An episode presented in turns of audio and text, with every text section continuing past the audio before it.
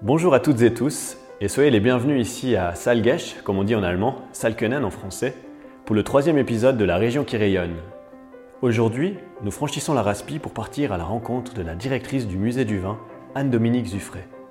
De nature discrète, cette passionnée de la vigne nous accueille dans son musée pour nous parler d'elle, de ses projets et de son lien avec la région Sierre.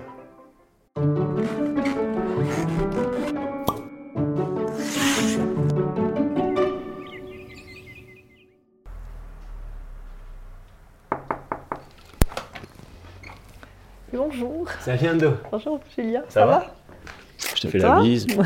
Nickel, bien bien. Donc, tu Bienvenue. nous accueilles un peu chez toi ici. Oui, oui, un peu, un peu chez moi, dans le sens où voilà, tu arrives au, au musée du vin à, à Salkenen. Ouais, En effet, alors je me réjouis de faire cette petite balade avec toi. ouais cette mais avec plaisir. Ça fait combien de temps juste que tu es directrice ici? Alors, ça, fait une, ben, ça fait exactement 20 ans en fait. J'ai commencé en l'an 2000.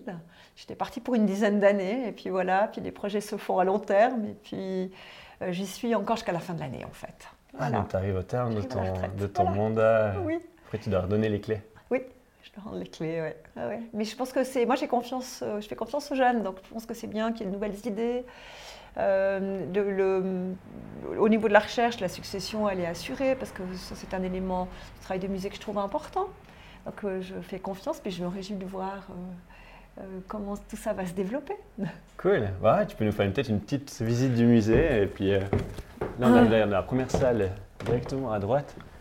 Oui, alors. Cette on- maison, elle est assez, assez incroyable d'ailleurs. Je sais pas si c'est. euh, Elle date de quelle année à peu près Alors, euh, cette maison, en fait, elle remonte au, au Moyen Âge. Elle a été construite en plusieurs étapes, avec une, une partie qui a été construite d'abord au XVIe, et puis des ajouts au XVIIIe. Et puis, elle est euh, bien plus grande que ce qu'on imagine en, en entrant, en fait. Donc, euh, c'est intéressant pour nous parce qu'on a une belle surface d'exposition, on a à peu près 800 mètres carrés. Mais quand tu arrives à l'extérieur, tu as l'impression d'arriver dans une petite maison. Et puis elle a été occupée par plusieurs familles, on le, on le voit aussi à l'agencement. Et puis là, à l'entrée, tu n'auras peut-être pas remarqué, mais en fait, il y a le, le manteau d'une cheminée, en fait. C'était la, Ah la non, cuisine à l'époque. D'accord. Mais c'est vrai, quand on rentre, on se dit c'est tout petit ou euh, Oui, oui, où est-ce non, qu'on va aller pas tant que ça. Mais Par contre, le plancher, il est encore d'époque. Hein, c'est- Voilà.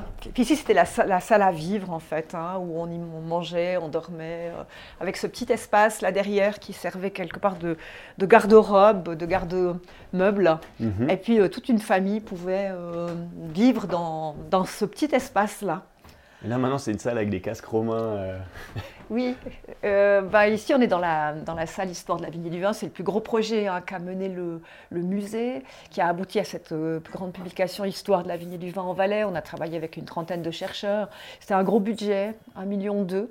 Et puis on a travaillé, bah, le casque romain, c'est une, en fait une allusion aux, aux légendes hein, qui étaient véhiculées, mhm. qui nous ont fait toujours penser que la vigne était arrivée en Valais grâce aux Romains. Alors, les Romains ont certes amené des techniques, amené des cépages, mais on sait depuis nos recherches que euh, la vigne existait de- depuis environ 500 avant Jésus-Christ.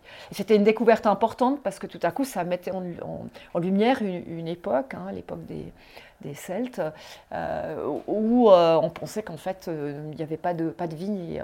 On, en a trouvé des traces sous deux formes, en fait, des pollens dans le lac de Montorge, et puis des pépins de raisin sur le site de Gamzen, qui datent à peu près de la, de la même époque et qui attestent les deux d'une apparition, d'une première apparition de la, de la vie et de la viticulture en Valais avant les Romains. Donc, cette était- découverte, elle a été faite grâce à vos travaux de oui, recherche. grâce et tout à fait. euh, on n'était pas du tout parti avec cette hypothèse-là, mais euh, mes collègues archéologues avaient proposé qu'on travaille avec des archéobotanistes.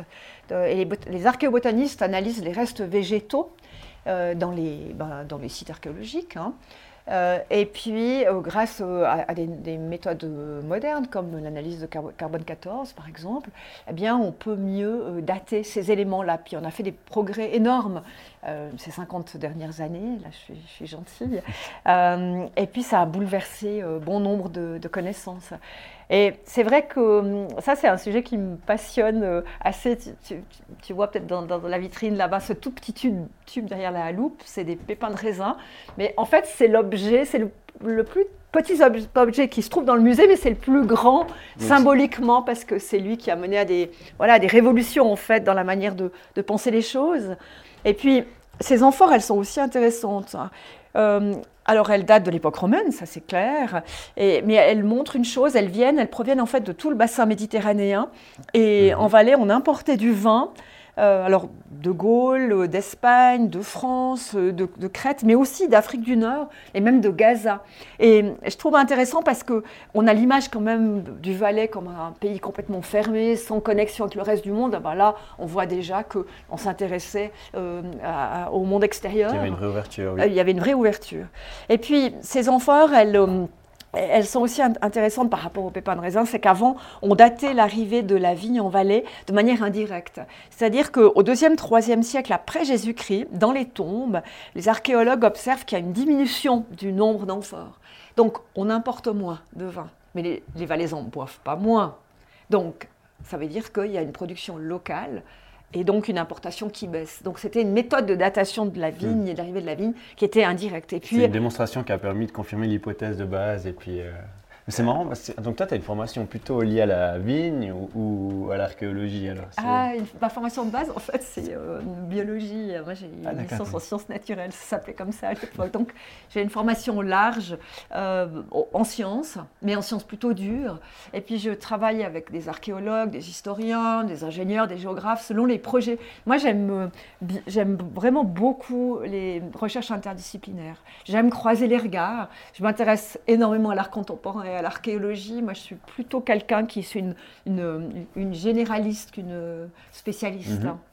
Donc moi j'ai aimé travailler dans nos recherches avec toutes ces, toutes ces équipes différentes. Tu as, un peu le rôle de coordinatrice finalement de bah, projet, mettre en action les gens. Oui, clairement. Je mettais les gens ensemble, j'ai dirigé les projets, je les ai initiés. Les idées, elles sont jamais venues toutes seules, c'est souvent en discutant avec les uns les autres. Souvent une table de bistrot. Hein. Moi, je crois beaucoup aux apéros après les séances. Hein. Souvent, c'est là qu'on trouve les idées, c'est là que se mettent en place les projets. Ah, on est d'accord là-dessus alors. Ah, on est complètement d'accord là-dessus. C'est le moment de rencontre informelle, il faut les aménager. Par rapport à ces revues dont tu parles, tu as des exemples à nous montrer ou je sais pas, vous avez fait beaucoup de revues avec le. On a fait beaucoup de publications, oui. vous avez une salle qui est dédiée à ça On, a, on a une boutique à l'entrée. Une boutique Oui, oui. Bah, si tu veux, euh, on n'a pas de salle dédiée à ça parce que cette salle de, laquelle on sort maintenant, qui est consacrée à l'histoire, eh bien, c'est la salle qui illustre ce gros livre Histoire de la vigne et du vin qui a été euh, publié en 2008 déjà, traduit en allemand. Plus de 10 ans maintenant. Oui, et euh, qui était un, un best-seller en Valais. En fait, on l'a publié à 6000 exemplaires en français 2000 en allemand, il nous en reste à peu près 200 de chaque. Donc c'était un, franc, euh, un franc succès. Il y a un autre euh, livre aussi, qui a, une autre publication qui a vraiment trouvé un, son public un grand intérêt, c'était le livre sur les murs en pierre sèche. Mhm. On a beaucoup parlé hein, de ce projet de conservation, de restauration des murs en pierre sèche avec des projets importants au niveau de l'état du Valais. Et puis euh, nous, on a cherché en fait euh, voilà, à réunir des spécialistes pour en savoir euh, plus autour de l'ethnologie, de l'histoire, qui sont les bâtisseurs, comment on construit ces murs, est-ce que c'est vrai qu'on utilisait les murs, les, pierres des, alentours pour construire les murs? on est allé aussi regarder avec les biologistes qu'est-ce qu'on trouve comme, comme espèce vivante, animale, végétale dans, ces murs. C'était c'était un projet passionnant. En fait, le musée du vin, il a aussi un rôle de conservation du patrimoine. On va peut-être y venir après, mais moi, quand je vois ce livre sur les murs en pierre sèche, ça me fait penser ben, au sentier viticole qui, qui, relie les deux parties du musée. Où on retrouve ces, murs en pierre sèche, il y a des explications notamment. C'est vraiment une mission que vous avez. Ah, la conservation du patrimoine, c'est la mission de base du musée. Hein. Ben, le musée conserve des objets, mais il conserve des, objets non pas parce qu'ils ont une, valeur ou qu'ils sont beaux, il conserve des objets parce qu'ils sont témoins d'une histoire. Et notre euh, travail, euh, c'est de veiller à la préservation de ces objets, et de les transmettre aux générations futures dans les meilleures conditions. Et puis, la conservation des objets, c'est une chose. Maintenant, ces objets, on doit les documenter. On fait des recherches scientifiques, on en a beaucoup parlé là, souvent interdisciplinaires, autour de ces objets pour pouvoir les remettre dans leur contexte historique, euh, ethnographique, euh, économique. Puis notre troisième mission, c'est ces recherches, il ne faut pas qu'on les garde pour nous. On doit les diffuser, on doit les faire connaître au public. Donc c'est pour ça qu'on organise des expositions temporaires, qu'on fait des publications, on a organisé des colloques, enfin, on organise des colloques, des conférences, euh, mhm. des projets avec les écoles, des choses comme ça. C'est un... Et c'est vrai que souvent, je me rends compte que les, gens confondent la collection privée d'un musée. Une collection privée, ce n'est pas un musée. Euh, le, musée a une autre dimension, en fait. Conserve des objets, mais les documente. Tout à fait.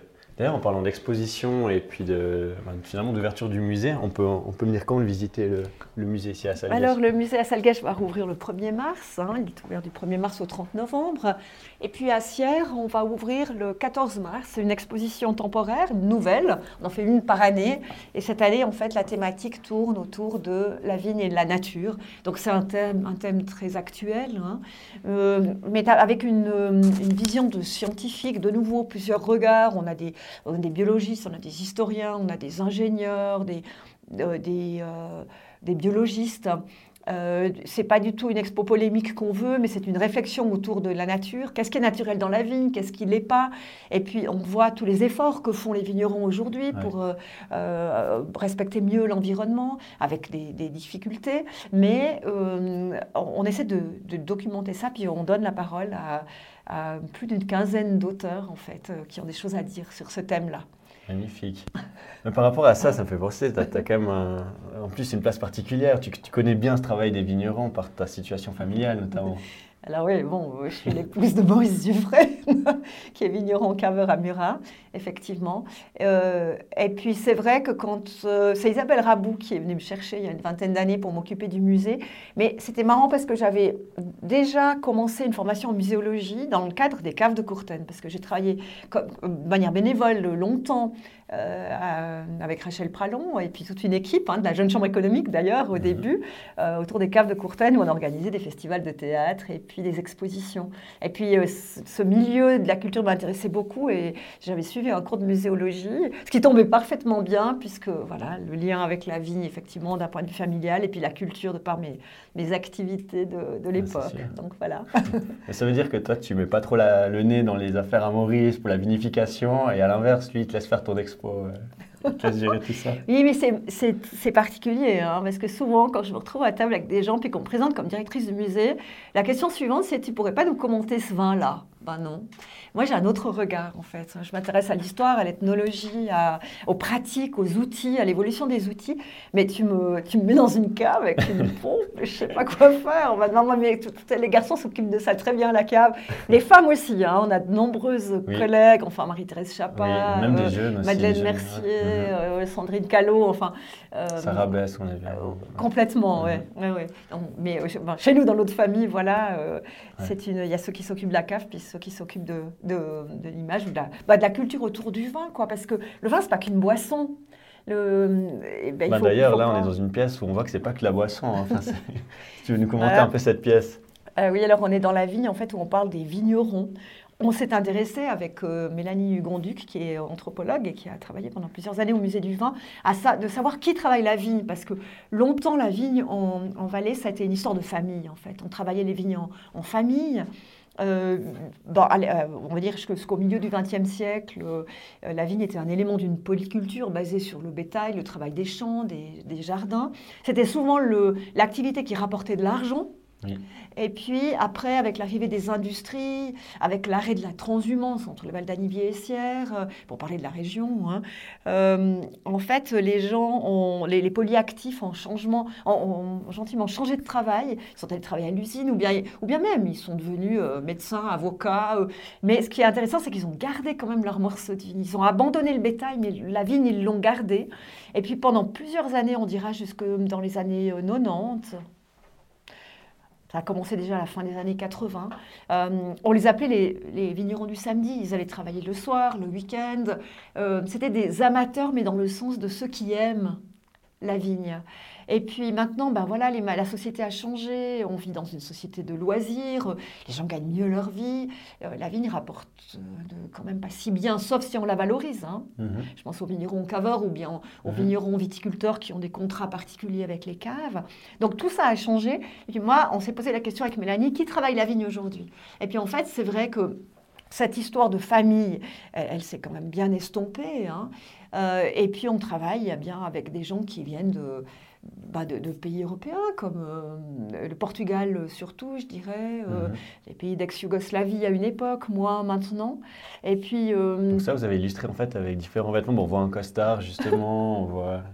On voit plein de types d'habits qui, représentent les vignerons d'aujourd'hui. Oui, alors c'est des habits en fait qui ne sont pas du tout anodins. On est allé les chercher chez des vrais ouvriers. Euh, bah, le costard, on est allé le chercher chez euh, un, chez un directeur de cave, en fait. Hein.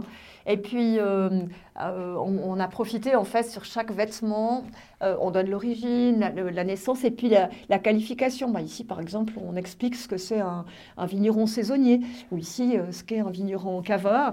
Alors, bon, la tenue entre le vigneron caveur et le vigneron qui travaille la vigne, et, en fait, ils s'habillent pareil. Hein. Ils s'habillent hein. pour aller à la vigne.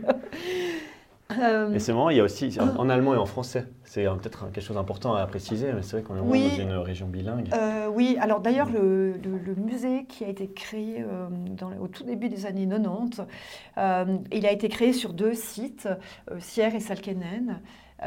et puis avec le sentier viticole, tu en parlais tout à l'heure, qui fait le lien entre le Haut et le Bas-Valais, donc les deux entités culturelles et linguistiques du canton. Parce qu'au début de l'histoire de ce musée, il y avait plusieurs villes et villages qui étaient candidats. Sierre et Salkenen ont choisi de présenter leur candidature ensemble. C'était Serge Siro, Amédée Mounir à l'époque, qui étaient les deux présidents de communes, et puis qui se croisaient souvent sur le sentier viticole et qui se sont dit, mais plutôt que d'être concurrents, unissons nos forces. Et puis c'est vrai que ce projet qui fait le lien entre le Haut et le c'était un projet qui était intéressant, euh, qui, a, parlé en fait, donc, euh, et puis qui a remporté un succès, puis il existe toujours aujourd'hui. Il n'est pas à sa place, ce costard. T'as l'œil pour tout. Hein. Euh, le... sens du détail. Il y a combien d'étages en fait à ce musée? Je vois qu'on a des escaliers. Je ne saurais pas te dire. Il y a 12, il y a 12 salles, mais il y a, des, il y a des demi-niveaux, il y a, il y a bah, tu vois, des, des, parties tout à coup. Là, tu vois les traces d'un tu vois un toit, parce que cette maison a été agrandie. Donc, euh, euh, et puis, quand je suis arrivée en 2000, en fait, la commune de Sakanen avait racheté la Grange Écurie qui est à l'arrière qu'on a euh, rénové pour en faire maintenant la salle euh, qui parle des, pressoirs, de vinification. Et puis, euh, ça a permis encore d'agrandir le, musée, ah d'avoir des espaces supplémentaires. Voilà, je vais baisser la tête. Vaut mieux, c'est une ancienne maison. Alors, je ne sais pas si les gens étaient vraiment si petits que ça. Au Moyen-Âge, on le sait. Alors, c'est ici, on est dans une salle qui parle des, paysages. Voilà, J'en ai dit tout à l'heure qu'on avait fait une recherche sur les murs en, les murs en pierre sèche. Hein. C'était j'avais eu un immense plaisir de retrouver à cette occasion mon prof euh, Marcel Bury, qui était prof de géologie à l'université. Mhm. Et puis avec la petite équipe qu'on avait constituée, euh, avec un ethnologue, avec un ingénieur, un, photographe, on a couru le Valais euh, pour aller voir de plus près ces murs et puis vraiment vérifier que les, pierres utilisées dans les murs étaient réalisées avec les pierres du coin. C'était le cas. Euh, vraiment. Et par contre, tout ça est en train de changer parce que d'une part, à l'époque, ben, on récupérait les pierres qui étaient aux alentours, mais on avait aussi des carrières locales. Donc on avait, parce que la, géologie du Valais, elle est, elle est très compliquée, hein, tu vois, c'est ces couleurs sur cette carte. Et puis, euh, euh, alors maintenant, il y a, le nombre de carrières a diminué, donc euh, on va utiliser ben, des pierres comme celle-ci, la pierre de Saint-Léonard, qui est plus facile à travailler. Et puis tout à coup, tu vois un mur qui a été rénové dans une région où il y a plutôt de la moraine, puis tu, te dis, ah, cette pierre-là, elle n'est pas du lieu. Il y, a des, il y, a des, évolutions. Mais en même temps, il y a une prise de conscience que ces murs, ils sont très importants au niveau de notre identité. Ils ont une valeur paysagère très grande, une valeur patrimoniale, historique. Donc on est attentif à, ça. Cette transmission de connaissances, elle est mmh. assurée Il y a des actions qui permettent de garder la connaissance de la fabrication de murs en pierre sèche Oui, alors euh, bah, nous on a travaillé dans ce sens-là avec notre projet, notre publication, et puis on s'est rendu compte en fait, on a commencé dans le chapitre ethnologie, hein, à aller interviewer les anciens dont on savait que c'était des spécialistes de construction de murs. Et puis on s'est dit, mais il faut qu'on se dépêche mhm. avant qu'ils disparaissent. Et puis en fait, plus on allait, plus on, en fait, on a entendu parler de gens plus jeunes qui ont appris et qui s'y sont intéressés. Et aujourd'hui, il y a des, gens qui ont changé de métier. Je pense à Martin Lutz, par exemple, euh, euh, qui était un, ingénieur agronome et puis qui s'est pris de passion pour les murs en pierre sèche. Et puis lui, il travaille euh, en, donnant des cours de formation, donc la transmission de connaissances, elle se fait, où il travaille aussi avec des, avec des chômeurs ou avec des vignerons. Par exemple, dans le domaine Gérald Bess, bah, ça fait des années que Martin Lutz va euh, chaque hiver et travaille avec les ouvriers, donc il leur euh, montre comment faire, il travaille avec eux. Donc oui, alors définitivement, la transmission, elle se, elle se fait, elle est bien gérée, et ce grand projet de sauvegarde qui a été mis en place par l'État du Valais, euh, donne une garantie qui a donné vraiment un nouvel élan en fait euh, à cette euh, prise de conscience et à cette sauvegarde. D'accord. Alors on va, on monte peut-être dans la salle des ethnologues. Ouais, on peut monter à l'étage. Je t'ai pas demandé, Ando, mais toi, tu es d'origine siroise ou Fribourgeoise. fribourgeoise Oui. Bon, officiellement maintenant à Niviard parce que j'ai pris l'origine de mon mari, parce que moi je suis pas une, euh, moi je suis une féministe dans les faits, mais dans la théorie ça. Euh, je suis fribourgeoise en fait. Mon père vient, venait d'Estavayer-le-Lac, il est venu s'installer en Valais quand il était jeune, et puis je suis née à Sierre et j'ai grandi à Sierre. Ah, mais tu es née, ouais, tu es née Euh, ouais, ouais, je suis quand même fribourgeoise, puis un quart neuchâteloise et qu'un quart valaisanne. Euh, c'est intriguant. Donc, je me sens euh, euh, suisse, européenne, enfin je me sens euh, du monde, citoyenne du monde, on Mhm. dira. Mais t'es quand même née à Sierre, t'as grandi, Oui. t'as fait tes écoles à Sierre. Ouais, à Sierre, mais pas très longtemps. Après, j'étais au collège à Sion, puis après, j'ai, voilà, j'étais à l'Uni à Lausanne. Puis après, j'ai aimé voyager, en fait. Moi, j'avais besoin euh, de, de raser les Alpes pour, que- pour voir la mer. Et puis, c'est vrai que dès que je peux partir en voyage et m'évader, je suis, je suis preneuse, quoi. Donc avec Maurice, vous voyagez quand même beaucoup encore aujourd'hui. Oui, oui, oui. Euh, beaucoup, en effet.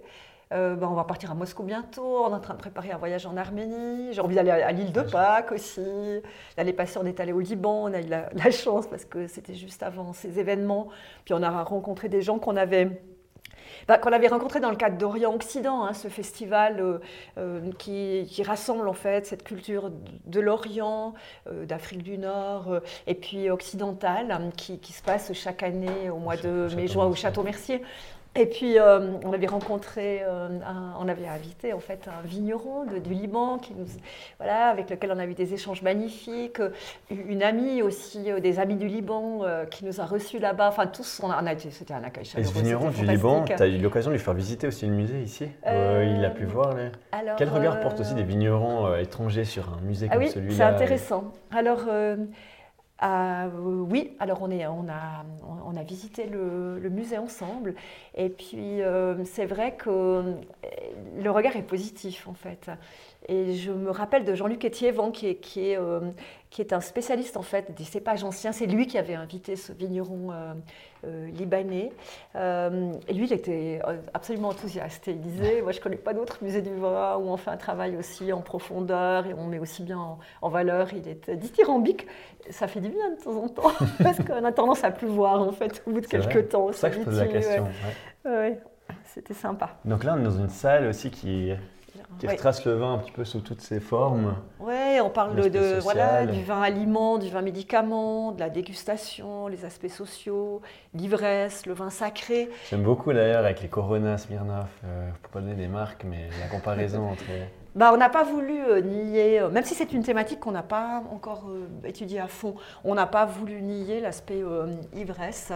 Et puis, on parle de l'actualité, hein, parce qu'aujourd'hui, est-ce que les jeunes boivent encore du vin? Il semblerait qu'ils boivent plutôt de la, bière ou des alcools forts. Et puis, on était, quand on a travaillé sur ce- cette inauguration de, de ce- de cette rénovation du musée, on était en plein dans les dans, dans ces événements en fait de, de, de cuite rapide, toi tu dois connaître le terme Nicolas. Sympa pour moi. C'était un phénomène social, Ah, on était c'était plus Les jeunes. botellones, c'était pas quelque chose comme Oui, ça. quelque chose comme ça, voilà. Ouais. Euh, Mais j'aime beaucoup, je préfère le vin, je te rassure. Voilà, et puis euh, c'est vrai que bah, ici, dans cette vitrine où on voit un crachoir, où on voit des livres, bah, aujourd'hui on déguste le vin, on y met des mots, on se réunit entre amis pour Oui. déguster les vins. Et euh, comme me disait euh, Gilbert Garrier, un historien français, euh, les, les- les bibliothèques se remplissent de livres sur le vin plus vite que les caves de bouteilles. J'aimais bien cette expression-là. Mais mon objet favori dans cette salle, c'est quand même la coupe d'accoucher. C'est un, un travail d'ethnologue, Samuel Pont, qui travaillait au musée du vin, qui avait fait une recherche sur cette coupe, qui est une, la coupe de l'accoucher. En fait, c'était le contenant d'un vin particulier qu'on servait à la jeune maman au moment de son accouchement. Et on a découvert en fait que c'était un vin qui était servi chaud et épicé, donc c'est un petit peu, Ah, ça, nous fait penser un petit peu, voilà, au vin du, au vin à Noël, en fait, au vin, vin chaud, chaud. de Noël.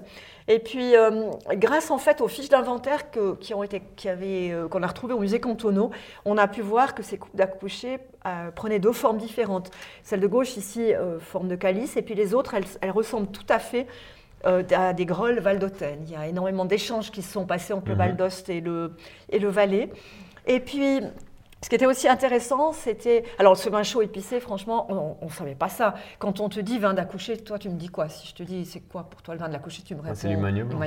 Ah, ah t'es bien. Parce que, et je pensais que tu allais me répondre l'humagne rouge, parce qu'aujourd'hui, les gens répondent l'humagne rouge. mais, c'est l'humagne blanc, parce que euh, les premières attestations de, coupe d'accoucher, euh, c'est 16e siècle. Et puis, l'humagne rouge arrive en Valais en 1945. Donc, euh, c'était clair que c'était l'humagne blanc. Mais c'était aussi le meilleur, je dirais, le meilleur cépage que les gens avaient. Mhm. Donc euh, il y a aussi d'autres euh, mentions de cépage, mais c'est quand même avant tout celui-là. Et puis, dans cette vitrine. En plus, j'ai triché parce qu'il y a une bouteille du mal blanche en dessous. ça t'a influencé. Ça m'a un petit peu influencé. puis le, thermos, tu dois te dire, mais non, mais vous, vos vitrines, quand même, elles sont un petit peu. Euh, il fait quoi ce thermos-là? Je me suis posé la question. Alors, en fait, c'est que hum, euh, les sages-femmes qui travaillent à l'hôpital de Sion ont dit à Samuel que la coutume, qui, est, qui vient avant tout du Val d'Airain, était toujours d'actualité et qu'on amène ce vin chaud, ce vin de la couchée, euh, à la jeune maman, mais non plus dans ses coupes en bois. L'usage a été perdu, mais dans des, euh, dans des thermos. Donc c'est un sujet toujours d'actualité. Une belle évolution entre l'époque et ah aujourd'hui, en effet. Oui.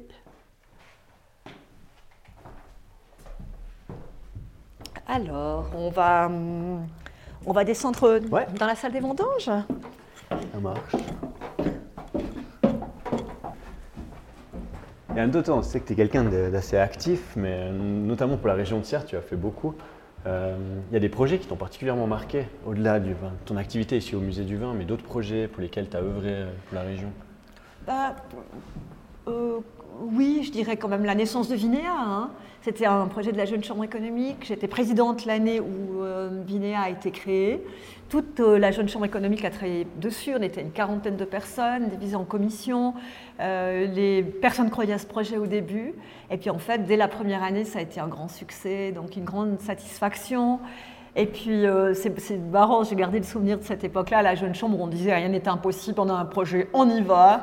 Ah, c'est pas possible, on ne veut pas le savoir. Et puis, on y va. Avec ceux qui y croient, on y va en France. Et puis, euh, je crois que c'est toujours la devise de la jeune chambre économique aujourd'hui.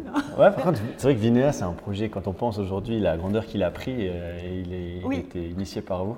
Oui, oui, complètement. Cette jeune chambre, elle avait aussi d'autres projets qu'elle a, initiés. Oui, alors la jeune chambre, c'était alors c'était avant, hein, c'était euh, c'était les, grands frères, hein. mais évidemment le, festival BD, c'était le, plus important, la Sympa-Boom. Euh, et puis ben, aujourd'hui, il y a d'autres projets intéressants, hein, mais c'est tu m'aides. on aura l'occasion d'en parler une autre fois, mais c'est vrai qu'on a plein de projets avec la jeune chambre économique. Et, euh, On essaye, donc prends exemple sur nos, comme tu dis, nos grands frères et nos grandes sœurs de l'époque. Là, dans cette pièce, donc, il y a un, écran géant avec un film. C'est, on peut, on peut s'asseoir là, regarder un film. C'est, un peu l'idée de cette, pièce. Oui, alors c'est une pièce qui est consacrée à la notion de terroir. Euh, on a vite abandonné euh, l'idée de décrire les travaux l'un après l'autre, mais plutôt d'expliquer ce que c'est la notion de terroir, hein, qui est un ensemble d'une adéquation entre un cépage, un climat, un sol, un vigneron. Mhm. Et puis, euh, c'est une notion très, euh, très contemporaine. Hein. Quand on déguste les vins, on parle du terroir, en, pensant, en pensant souvent au sol, mais au vigneron aussi. Et puis, par rapport à l'architecture, euh, l'architecte qui était le bureau Alcer Kobler de Zurich s'est dit mais un musée, ça ne doit pas être qu'un endroit où on monte des objets inertes, il faut qu'il s'y passe quelque chose.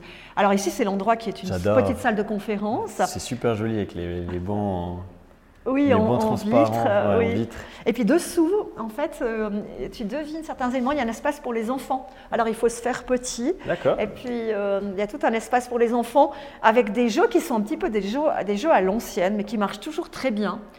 Il n'y a pas d'écran là-dessous. On peut écouter le son des oiseaux, mais on peut aussi faire des pulses. On peut... Enfin, c'est des, des, des, jeux qui marchent, qui marchent Donc, très pendant bien. que les parents visitent, les enfants peuvent jouer. Et puis, euh, oui, exactement. Super bien pensé. Puis on a aussi un, un, jeu qui est prévu pour les familles aussi, euh, avec des questions, des réponses. Les enfants peuvent s'habiller en vigneron. C'était les petits paniers qu'on a vus à l'entrée. Oui, oui, oui. Et puis ce, ce, film, en fait, il a été euh, tourné par David May, donc euh, la cave Simon Meil et, fils, euh, qui a étudié à, l'ECAL. Et ça se sent dans le film. Euh, c'est un film où il n'y a pas de, il a pas de commentaires, les images parlent. donc il s'adresse à tout le monde. On a, quand même, on a des visiteurs qui viennent de tous les pays du monde. Alors ça c'est intéressant aussi. Alors il y a une musique qui a été euh, créée sur ce film, et là je l'ai mis tout doucement pour qu'on n'entende pas trop. Il dure combien de temps euh, Il dure à peu près 20 minutes comme ça. Et puis il y a des images qui sont, les, images sont très sensibles, elles sont, elles sont très visuelles, elles ne cherchent pas à idéaliser. Euh, quand on arrive euh, sur les, scènes d'hiver, eh on voit que le vigneron, il est, il, est, il est, dans le froid, je veux dire dans la grisaille, et puis on se dit, euh, c'est un, métier qui n'est pas si facile que ça à, faire. Et puis là, on, on, est ici, on voit les images d'hélicoptères. On a juste, on a on a cherché à montrer la, la, réalité. Le quotidien et le. L'hélicoptère dans des, dans des euh, zones en, forte pente, eh c'est très important. Mhm. Alors c'est une voilà, c'est une l'usage de l'hélicoptère est remis en question, mais en même temps peut-être euh, grâce à l'avancée du bio, peut-être que hum, ce sera un moyen qui pourrait être encore utilisé. On n'en sait rien. Ça, c'est des questions qui sont brûlantes d'actualité et encore ouvertes. tout à fait. Et là, on arrive un peu dans la partie, euh, partie la plus visuelle du musée, en tout cas. Ça, on voit tout de suite ce rouge, jaune, orange quand on, quand on arrive là. Oui, oui. Alors c'est une salle très visuelle, pas facile à mettre des tonneaux et des objets de vendange. Alors on les a, voilà, on les a.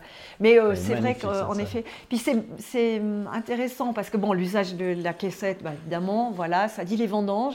C'est un moment aussi de clarté, joyeux. La, la, vendange, c'est quand même la récompense du travail de l'année. Et, avant, ben, c'était un moment que, que où on partageait, euh, on faisait ce en famille, euh, le, moment où la raclette, le pique-nique était tout aussi important, voire plus que le travail lui-même. Et ça, c'est peut-être une chose qui a peut-être a moins changé par rapport à d'autres travaux de la vigne. Hein. On travaille. Euh, il y a aussi des gens aussi qui, euh, qui achètent aujourd'hui en équipe une vigne juste pour le plaisir de travailler, de se voir, d'avoir son, son propre vin et ces moments de ces moments de rencontre. Et puis ici, quand même, on insiste beaucoup sur l'avancée de la, de la qualité. Hein.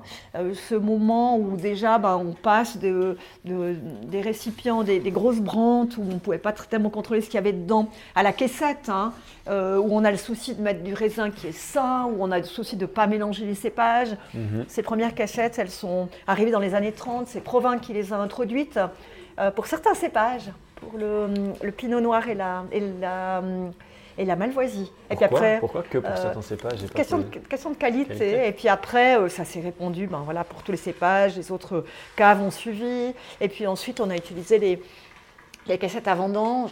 Et puis, et puis aujourd'hui, on travaille aussi avec des. C'est marrant le, le, retour au grand bac inox parce que on pourrait retrouver le même problème qu'on avait à l'époque des Brantes, on n'arrivait pas à, tout contrôler. Mais aujourd'hui, ben, on sait aussi que y a, ben, les gens sont des pros, en fait. Ils savent qu'un bon raisin se fait à la vigne et puis que ben, ça ne pardonne pas. Quoi. Donc, euh, si on veut faire un, bon vin, il faut absolument le, mhm. faire à la vigne. Et les petits bruitages qu'on entend au fond, là, c'est... Ah oui, c'est des sons. Ah, on est allé prendre des sons pendant les vendanges. Donc, on entend des... Ça, ça doit être le bruit des cassettes qu'on tire ou on entend parfois des, des voix. Ça, c'est le, son du sécateur.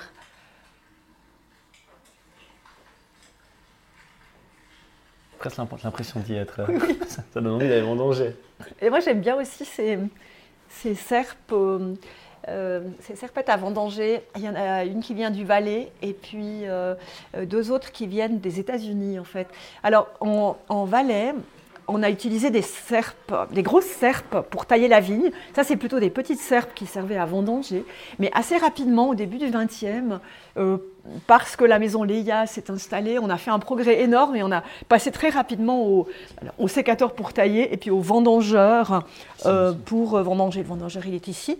Mhm. Mais aux États-Unis, j'y étais allée il y a quelques années en, en, famille et puis on avait rencontré une, une famille euh, vaudoise qui est installée là-bas et qui, et qui nous ont raconté en fait que les gens qui travaillent la vigne euh, chez eux, c'est des Mexicains et qu'ils ont l'habitude en fait de vendanger avec des, euh, avec des serpes et mmh. que c'est important pour eux de, de, permettre aux ouvriers de continuer à travailler avec cet outil-là.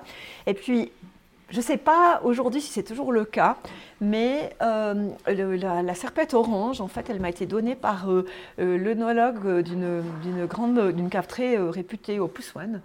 Et il avait racheté tout en stock en Allemagne quand il a appris que la fabrication des serpettes, en fait, allait stopper. Parce qu'il voilà, il, ah. tenait à ce, respect du geste du vigneron, et je trouvais ça juste très touchant. Quoi. Donc toi, tu es allé dans la Napa Valley à l'époque. Oui, oui, oui, oui. Ah bah nous, quand on va dans un pays, j'ai même trop de la vigne à Bali. hein. Ah, je, pense que tu en trouver partout. Oui, au Vietnam, euh, en Chine. Qu'est-ce qui différencie d'ailleurs vraiment les, les vignes valaisannes avec les vignes euh, aille- d'ailleurs, selon toi? Alors, euh, bon, les vignes valaisannes, elles sont quand même ca- caractérisées par le- la pente et puis l'altitude. hein. Si tu vas dans le sud de la France, euh, c'est pas le c'est pas le cas. hein. Les vignes sont plates. En Argentine, pareil. euh, en Chine aussi. Par contre, tu as d'autres régions viticoles comme le Val d'Ost ou bien la région de Collioure en France, où tu trouves aussi des vignobles euh, escarpés Mhm. où tu retrouves aussi un petit peu les mêmes problématiques, euh, c'est-à-dire les mêmes euh, manières de concevoir la vigne, où c'est souvent des vignes qui, a- qui- qui appartiennent à des familles, euh, c'est pas de la grosse industrie, c'est plutôt, on est plutôt du côté de l'artisanat. Je me posais la question aussi de la diversité des cépages. C'est vrai qu'en Valais, on a quand même beaucoup de cépages, par, Oui. par aussi la diversité de nos terroirs. Oui, C'est quelque chose qu'on peut aussi trouver ailleurs, où c'est vraiment typiquement valaisan aussi, cette, cette large palette de cépages? Bah, alors on a presque une centaine de cépages autorisés et plus de 60 euh, cépages AOC. Donc au niveau suisse, c'est clair, on est Mhm. là dans le- la région euh, qui a la plus grosse diversité de cépages. Euh, par rapport à la France aussi, tu vois, comme la Bourgogne, il y a juste trois ou quatre cépages qui sont autorisés. Ouais. hein. ça, ça, ça, c'est des questions de législation, d'évolution. Euh, ben, en France, certaines régions regrettent un petit peu cette perte des cépages autochtones. Nous, on a pu mettre, à- au moment des grosses crises, dans les années 80, 80, on a pu revaloriser parce qu'on les avait conservés, des cépages comme le cornalin ou la Mhm. petite arvine qui sont devenus nos, nos nouveaux emblèmes. Mais euh, je parlais de ça avec José Williamo, hein, qui est empélographe, qui, qui- qui donne des conférences dans le monde entier, qui s'intéresse à l'ADN des cépages. On est de loin pas le pays où on a la plus grande diversité de cépages. Euh, si mes souvenirs sont bons, il me disait que dans le monde, on a, il y a à peu près, j'ai le souvenir de, de 4000 cépages, enfin des- Mm. plusieurs milliers de, de cépages différents. Alors voilà. Ah, Ouais, d'accord. on a encore le temps de déguster. Donc pour en savoir plus, se référer à José Williamo. Et ici, cette pièce, alors, on est un peu dans la dernière pièce du musée. Euh, ça, c'est un, un pressoir qui, qui date de quelle année à peu près? Alors ça c'est une très bonne question. Tu la poses par hasard ou tu connais l'histoire de ce... pas du Ah oui, Ouais, c'est écrit Parce 19- que- 1790. mais- voilà. Et puis, euh, mais c'est- incroyable. C'est marqué sur la plaquette Oui. 1790 Ouais. et puis sur euh, le montant vertical 1814. Et en fait c'est un pressoir qui vient de, de Locke. On sait tout à fait bien euh, d'où il vient. Et euh, il était au château de Villa en fait, euh, parce que jusqu'en 2000, le musée occupait euh, l'espace de l'Onothèque actuel du château de Villa. Et il était monté avec d'autres pressoirs, c'était la thématique de l'es- de l'espace. Il a été ensuite mis en dépôt, et moi quand j'ai repris la direction du musée, j'avais pas vu le démontage. On décide de remonter ici ce pressoir parce qu'il a de la valeur, parce que il- il- on pouvait lui trouver une place. Mhm. On l'amène par morceaux. J'arrive avec un spécialiste de la conservation du bois, une équipe de, de copains musclés Il faut pour monter. faut, là. ouais. Et puis tout à coup, on se retrouve face à ce dilemme, la plaque, et là, la fiche d'inventaire qui nous dit 1790, puis ce bois. Et puis, euh, on s'est dit, on fait quoi? Et puis, mon copain, qui est arrivé avec ses amis, a dit, euh, on le monte. Euh, de toute façon, tu vernis dans deux semaines, donc tu n'as pas le choix. Et puis, on- on- tu verras après.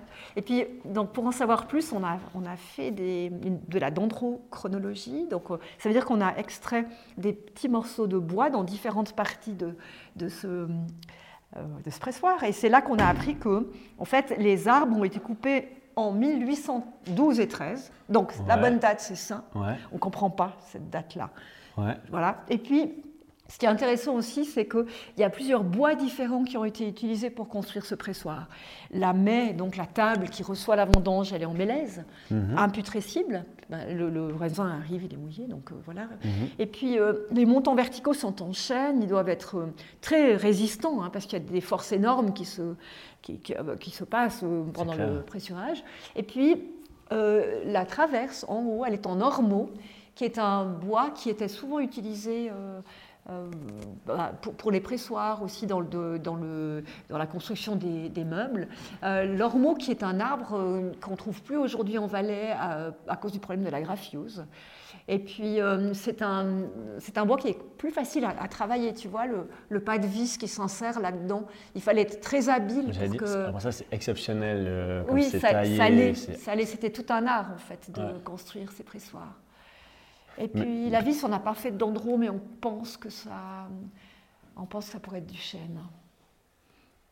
Euh, peut-être qu'à part ça, il, il, était là pour un autre pressoir et puis dans l'histoire, je sais pas, il s'est retrouvé là. C'est quand même étonnant que la date, elle. Non, parce que euh, moi j'ai ah, rencontré, j'ai rencontré le, le, un, des membres de la famille, donc qui connaissait, qui savait ou qui l'avait vu utiliser.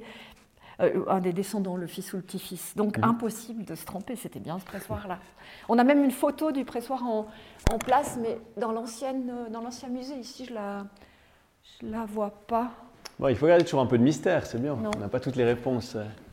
Bah oui, derrière la recherche, c'est ça. Hein. Tu poses des questions, tu essaies d'y répondre, et puis après, ben, tu, des nouvelles recherches euh, confirment ou infirment, et puis c'est ça qui fait l'intérêt de la recherche, en fait.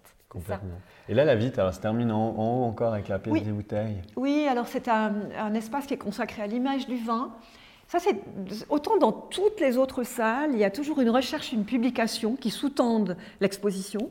Là-haut, bah, l'image, on s'est retrouvé euh, une année où on nous a coupé nos budgets. Donc, une recherche qui a été interrompue avant même d'avoir été commencée, mais on s'est dit que c'était une question importante, hein, l'image, la question des, ben, des, affiches, des étiquettes, euh, des valeurs qu'on veut transmettre consciemment ou inconsciemment, la question des concours, des prescripteurs. Et puis on s'est dit, on, on, fait cette salle, on pose des jalons, et puis euh, ça ouvrira de nouvelles pistes de recherche. Et c'est le cas. Mhm. D'ailleurs, on connaît déjà la thématique de l'année prochaine, et ça va dans ce sens-là, dans ce sens d'explorer ces nouvelles pistes en fait qu'on n'a pas fait durant ces 20 dernières années. Ah voilà. magnifique. J'avais encore une question par rapport à la culture et toi. Enfin, je sais que tu as aussi été active dans la culture en Valais. Euh, de quelle manière? Alors, j'ai été membre du Conseil de la culture jusqu'à la fin de l'année passée. J'ai fait 12 ans. Bah, je me suis toujours beaucoup intéressée au théâtre, hein, puisque je m'occupais avec cette équipe de la Jeune Chambre bénévolement des caves de Courtène. Donc, j'ai fait en tout cas 20 ans de festival d'Avignon. Euh, et puis, euh, je m'intéresse beaucoup à l'archéologie. Je fais de nombreux voyages là autour. L'art contemporain. Je suis membre de Bizarre, qui est une association que, que Gottfried Tritten avait créée il y a une une quarantaine d'années pour euh, faire connaître l'art contemporain en Valais. J'en fais toujours euh, partie. Donc, ça, tu vas y rester même après ta, bah retraite, en fait, qui, approche. Oh, c'est vrai que moi, je suis passionnée de, je suis passionnée de culture. C'est l'essence de ma, de ma vie. Là, ça va quand même faire un peu bizarre d'ouvrir ta dernière saison parce que le, le musée qui ouvre le 1er mars, c'est finalement ta dernière ouverture. Oui, oui, oui. Mais tu sais, en même temps, je me réjouis de profiter d'autant plus du Festival Orient-Occident, d'aller au TLH. Moi, j'aime beaucoup, la, beaucoup la programmation du TLH. C'est un, un théâtre contemporain qui permet aussi d'explorer d'autres pistes je m'intéresse à l'art contemporain, donc le théâtre contemporain m'intéresse aussi beaucoup. Mhm. Et puis c'est intéressant de voir euh, à quel point il a su drainer un public qui vient d'ailleurs, parce que euh, c'est pas, c'est un théâtre particulier, quoi. Et puis qui met en valeur les créations, qui met en valeur la création euh, valaisanne. Euh, il n'est pas le seul, mais il est, il est très présent sur, de ce point de vue-là. Donc, euh, et en plus, c'est un, bel espace.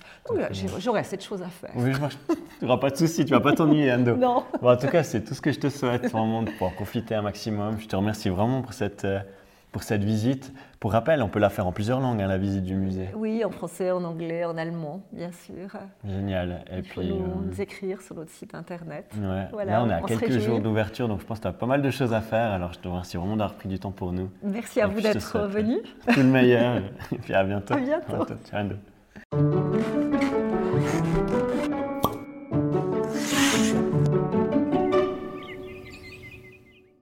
Un grand merci à Ando de nous avoir promenés dans son univers avec cette passion qui la caractérise si bien. On lui souhaite tout le meilleur pour sa future vie de retraité. Mais avant cela, il lui reste une dernière saison comme directrice du musée du vin avec en point d'orgue l'exposition Vigne et Nature entre les lignes de la culture qui sera visible au musée Assière du 14 mars au 30 novembre 2020. Toutes les infos se trouvent sur le site www.muséduvin-valais.ch. Voilà, je crois que je vous ai tout dit. Je vous remercie encore de nous avoir suivis et vous donne rendez-vous le mois prochain pour une nouvelle rencontre. A très vite